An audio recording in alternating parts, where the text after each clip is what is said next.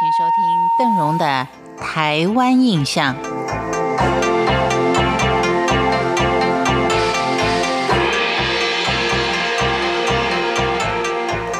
台湾在处于开发的初期，各个不同的族群之间，或者是先来后到的族群之间，为了要保障自己所开发的土地，或者呢是他希望得到的土地水源的保护等等，时常的各族群之间都会发生一些流血冲突。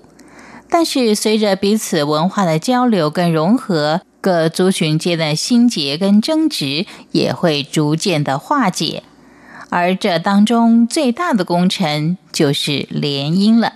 早在清朝，到花莲开垦的族群当中，有许多的汉人就娶了原住民阿美族的姑娘。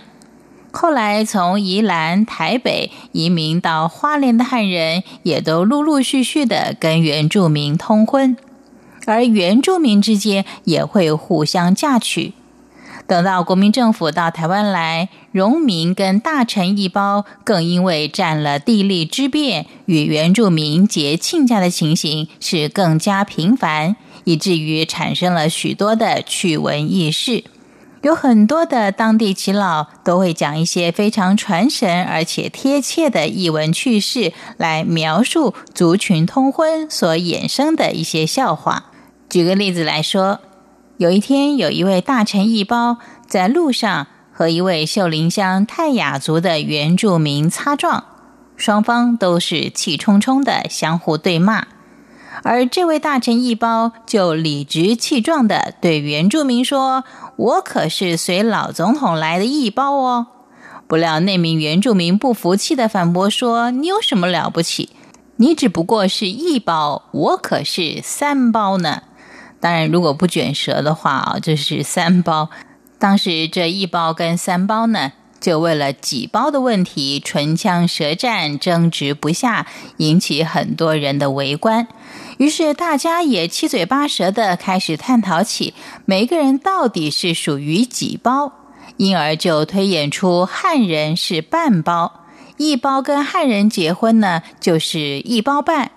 如果一包娶了原住民所生的子女，那就成了四包；平地跟山地原住民的婚生子女呢，就是六包。六包如果再跟一包结婚生的子女，就成了七包。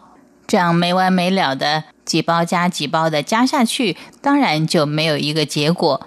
所以大家吵了半天，也不知道哪一个族群到底算几包才对。当然，事实上也没有所谓几包的问题，这都是言语上面的无法沟通而已。所以就有人出面打圆场，说不管是几包，反正呢大家都是同胞，这才使得大家纷纷点头说：“哎，对呀！”才化解了这场纠纷。当然也听得出来，这则趣事是有一点添油加醋的，但是它也反映出花莲多种族联姻的一个事实所造成的一些趣事。所以在花莲有一句俗谚，就是说“立功还那位，你讲番子话”，这表示说。最初汉人跟原住民是语言不通，经常会弄拧了彼此的意思，后来就被引申来当作是鸡同鸭讲，或是讲不通道理时候所用的一句谚语。在日据时期，也有许多日本人计划移民到花莲，而且还有心把花莲开垦为一个独占的农业移民地。至于东洋文化的介入对于花莲有什么样的影响呢？在明天的台湾印象当中，邓荣会继续的为您介绍。感谢您今天的收听，希望每天借由短短的五分钟，能够让您更了解台湾。我是邓荣，我们下回见。